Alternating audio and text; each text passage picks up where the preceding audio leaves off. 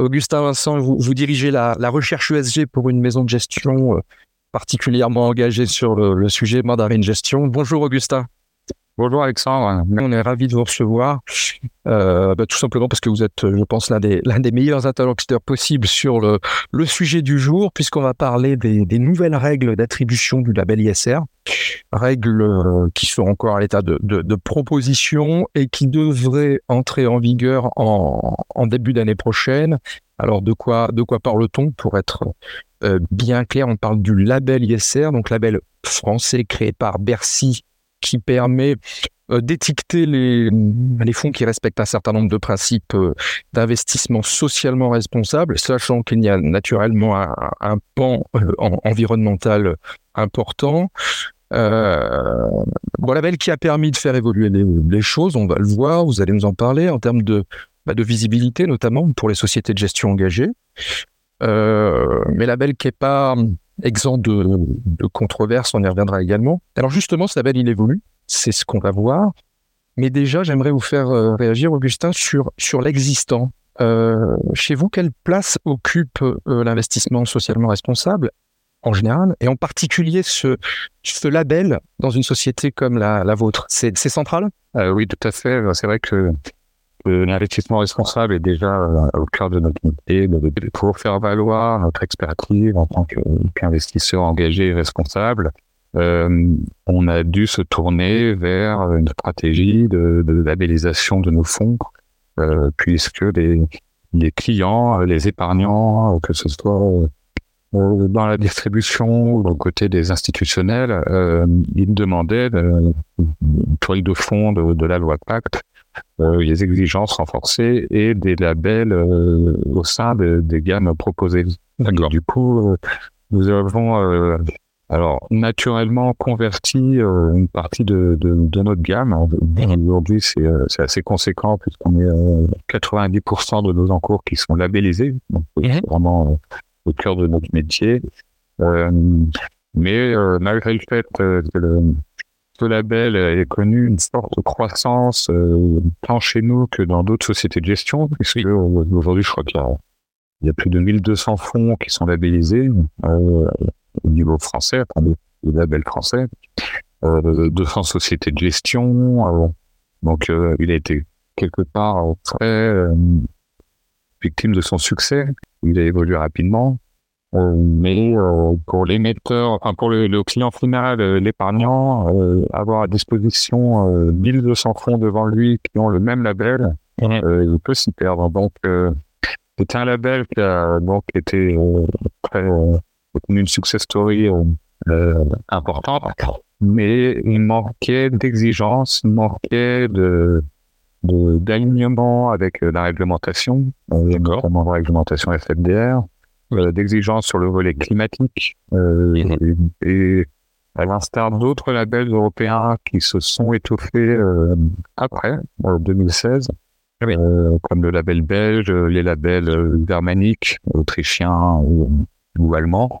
Euh, bah, le label français euh, devait faire peau neuve et augmenter son, son niveau d'exigence pour être plus crédible et plus lisible d'un point de vue de l'épargne. D'accord. Et, alors, euh, justement, donc on, dit bien qu'il s'agit de, propositions de, refonte à ce stade euh, sur des, thématiques. On parlait justement du, climat. Vous, ces, propositions, vous en avez pris connaissance, bien évidemment. Vous les qualifierez de, de, quoi? Elles sont beaucoup plus exigeantes elles sont, elles sont plus exigeantes, mais elles mériteraient d'être encore plus exigeantes. D'accord. Euh, elles ne vont peut-être pas assez loin, mais elles ont le mérite d'aller plus loin. Euh, il y a plusieurs propositions. Vous avez évoqué le climat, effectivement. L'intégration systématique du climat dans la politique du fonds est une nouveauté.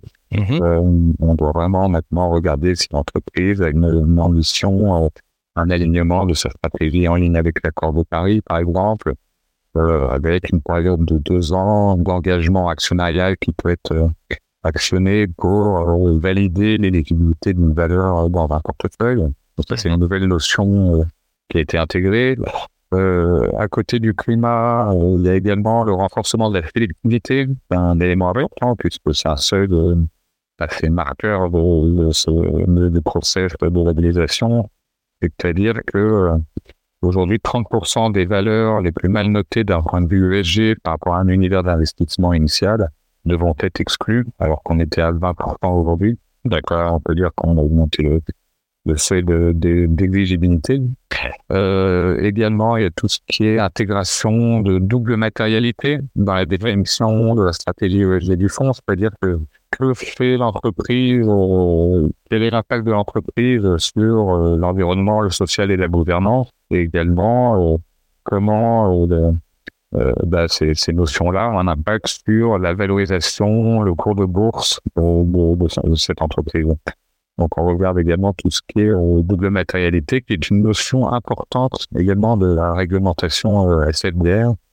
Euh, donc là, on a un alignement avec avec le régulateur européen de, BLISR. D'accord, donc on l'appelle une, une double matérialité, c'est-à-dire une matérialité financière euh, qui, qui prend en compte les, les, effets financiers des enjeux ESG, qui est complétée par une matérialité euh, socio-environnementale. C'est ça. C'est euh, comment euh, l'ESG a un impact sur le financier? Et comment le financier influence également l'ESG de l'entreprise. Donc, très bien.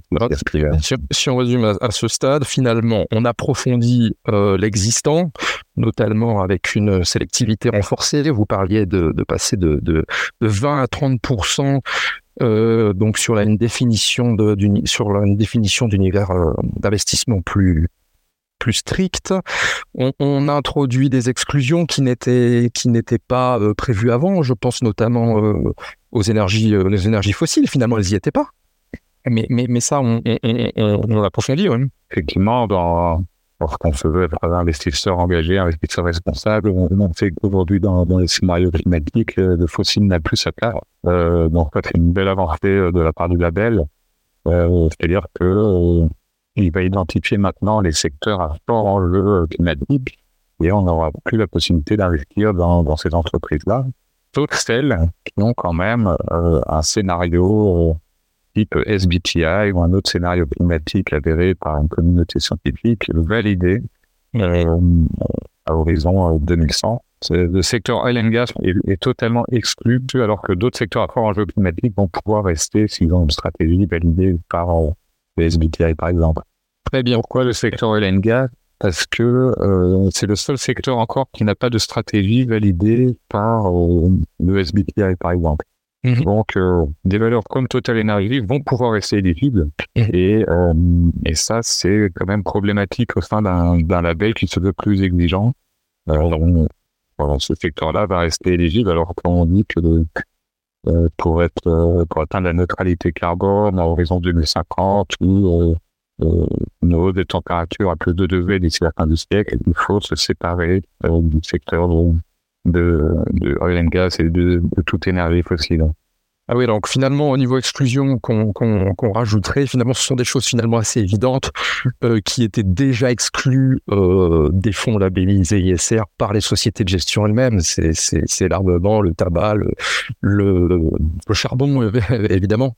Oui, alors tout ce qui est armement, tabac, alors armement, effectivement, il y a des conventions internationales euh, qui vont au-delà du label, qui nous interdisent d'investir dans, dans des armes controversées, par exemple. Oui. Mais euh, parmi les, les attentes, euh, on aimerait que le label aille plus loin. Euh, on n'a pas le, le, tabac reste euh, éligible. Mmh. Donc ça, c'est peut-être une déception. effectivement, tout ce qui est alcool, c'est pas du tout abordé. Euh, tout ce qui, tous les secteurs qui finalement étaient à l'origine de, de l'ISR il y a une trentaine d'années oui. euh, sont encore euh, éligibles au sein de stratégies d'investissement de, de, ce label. Donc ça peut être une déception qu'on peut noter euh, un manque de d'exigence qu'on peut noter de ce label-là. Ah, c'est intéressant. Donc des, des règles finalement euh, un peu plus contraignantes qui vont dans le sens d'un progrès. Certaines se surajoutent aux, aux précédentes, mais on comble les lacunes que, que partiellement finalement. Oui, on comble les lacunes que partiellement, mais euh, oui, tout à fait. Donc, euh, mais ça veut dire également que euh, bah, les sociétés de gestion aujourd'hui vont devoir euh, acheter davantage de données, euh, mm-hmm. que ce soit sur les explosions des fossiles, que ce soit sur les indicateurs d'impact. On doit aussi mesurer la performance euh, de fonds par rapport à un indice sur quelques indicateurs ESG qui seront présélectionnés par le gérant. Mmh. Oui. Euh, donc, c'est-à-dire davantage d'achat de, de, données. Euh, également, on n'a pas parlé du vote de l'Assemblée générale pour la partie action. Euh, tout le vote euh, de l'Assemblée générale devra être communiqué avec des taux de couverture euh, qui vont être graduellement croissants jusqu'à arriver à 90% de taux de couverture des votes. Donc, ça veut dire acheter davantage de recherche de, chez les proxy advisors. Oui. Euh, donc, ça va demander un budget un peu plus conséquent de la part des sociétés de gestion, des moyens euh, supplémentaires euh, qui ne sont pas neutres et dans la structure de coût des, des budgets recherche des sociétés de gestion. Très bien. Ça, c'est assez intéressant justement.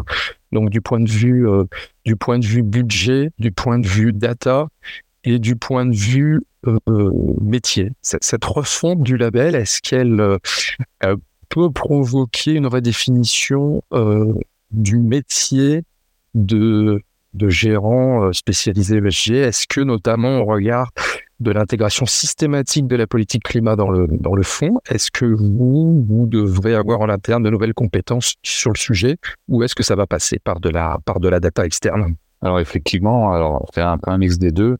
On va avoir d'une part les sociétés de gestion qui ont lancé des fonds climat, qui ont des expertises dédiées au changement climatique euh, dans les investissements euh, depuis euh, quelques années, qui vont se, dégager, qui vont être beaucoup plus crédibles par rapport à d'autres qui vont devoir étoffer leurs équipes ou acheter de la recherche et de la donnée en externe ponctuellement, juste à partir d'aujourd'hui, et qui vont pas être aussi crédibles que les que les autres. Donc, on va avoir peut-être un biais à l'ancienneté et à l'expertise qui est valorisé par certaines sociétés de gestion sur le changement climatique qui vont peut-être euh, bénéficier de cette euh, de ces nouvelles exigences. Euh, et effectivement, à côté de ça, les nouveaux métiers qu'on voit poindre au sein des sociétés de gestion ou dans des parties USD, c'est tout ce qui est traitement de données, développement informatique, gestion des bases de données ça c'est vraiment important d'avoir euh, une équipe dédiée euh,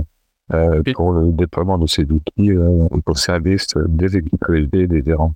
Et chez vous, justement, ça va, ça va se traduire comment? Alors chez nous, on avait anticipé avec le recrutement d'une personne dédiée à l'IT et au développement des bases de données ESG. Donc, mhm. on pouvait articuler entre le, front office et le middle bah, toutes ces toutes ces datas, ces nouvelles datas qui sont nécessaires au fonctionnement des processus d'investissement, au respect des règles. On a également, euh, on a également étoffé notre équipe risque pour le contrôle, le suivi euh, de tous les ratios, de toutes les règles du jeu, des différents labels qu'on peut, qu'on peut obtenir par fond. Mais euh, voilà, c'est vraiment entre équipe ELD renforcée avec des, des, expertises complémentaires sur le climat, entre une équipe des risques qui fait le contrôle ex post des investissements sur les données ESG et au niveau du middle office, euh, le, déploiement de, de, personnes dédiées au développement IT, euh, ce sont vraiment c'est le triptyque qui va soutenir euh, les gérants et maintenir bah, les règles et la crédibilité des process des sociétés de gestion. Parfait, on va parler de l'enjeu effectivement pour, ben, le, pour le gérant. Pour, pour le, on va dire le distributeur ou pour le, la commercialisation, euh, éventuellement s'il y a un intermédiaire euh, CGP, comment euh, ça va se traduire à, à, à, ce, à ce, ces niveaux-là de la chaîne de, de valeur? Est-ce que le est-ce que le CGP va pouvoir euh, proposer un, un, produit avec une une étiquette qui est mieux valorisée? Est-ce que est-ce qu'il va être formé à ça? Bah, je pense d'une part l'impact de cette nouvelle exigence, euh, toutes les nouvelles exigences pour, euh, l'ensemble des fonds va conduire à un nombre euh, restreint de fonds labellisés. Euh, lorsqu'on peut plus investir dans le oil gas, lorsqu'on doit mener des stratégies d'engagement, toutes les sociétés ne sont pas équipées pour le faire. Et on va avoir beaucoup moins de fonds labellisés. En fait, c'est ce qu'on attend. Oui. Et donc, le CGP va avoir beaucoup moins de, de poids et euh, il va peut-être avoir une connaissance accrue euh, de chacun des fonds qui vont être labellisés. Euh, après, on voit aussi qu'en termes de, de collecte, euh, ben, tout ce qui est fonds labellisés, fonds article 9, article 8 au sens SFDR, ce sont des fonds qui collectent plus que ceux qui n'ont pas de stratégie ESG ou qui sont article 6 ou pas de label au cours des derniers trimestres. Là, on peut s'appuyer sur des études de Morningstar pour le voir. Euh, mais donc, le CGP va avoir intérêt à mettre en avant des produits qu'il connaît le mieux et qui démontrent euh, des process ESG euh, bien éprouvés et qui euh, apportent de la valeur ajoutée, de la performance à terme. Euh, donc, je pense qu'il sera beaucoup plus facile pour lui de s'orienter vers le peu de fonds qui vont obtenir ce label au final. D'accord. Donc une philosophie, une philosophie générale finalement qui va vers un, durcissement euh, tout relatif des, des, des, règles, qui insiste sur euh, ben, l'intégration maintenant systématique d'une d'une politique euh, climat, qui approfondit l'existant, mais vous, quand, vous comparez ce qui va être la refonte de ce label ISR à, au, label belge existant, vous, vous pensez qu'il y a encore un gap? Euh, Oui, alors c'est vrai que le label belge est parmi les plus exigeants des labels européens. On en parle souvent. Je pense que les, deux euh, labels français et, euh, belges, bah, en termes de fonds, de nombre de fonds, d'encours, bah, ce sont les deux premiers européens. D'accord. Les études le démontrent. là, c'est vrai que le label français, avec les nouvelles exigences, s'aligne petit à petit avec, avec le label euh, belge, alors que au pro quelques quelques écarts, mais effectivement, ce sont les deux grands labels euh, européens. mais on a toujours derrière la réglementation SFDR qui va encore plus loin lorsque vient un fonds Dark Green, article 9, avec euh, la notion d'investissement durable, l'intégration des pays, de la double matérialité. on a également euh, je pense que à ce niveau-là, l'épargnant peut être encore. C'est plus facile euh, de sécher l'épargne euh, grâce à la nomenclature réglementaire que par l'addition de, de, nombreux labels pour un même fonds, par exemple. Donc, je pense que la lisibilité reste quand même plus facile au niveau réglementaire que ben, devoir regarder chacun des cahiers des charges ou tous les labels. Complètement pas forcément évident. Complètement. Et merci, merci infiniment, euh, Augustin, euh, Vincent. Je rappelle que, que vous assurez la direction de la recherche ESG pour euh, Mandarine Gestion. On était ravis de vous recevoir. Merci pour, pour toute votre expertise et puis votre analyse sur ce qui est la, la, la refonte euh, du, du label ISR. On rappelle que ce sont des, des, des propositions et que cela devrait entrer en vigueur en début d'année prochaine. Merci beaucoup,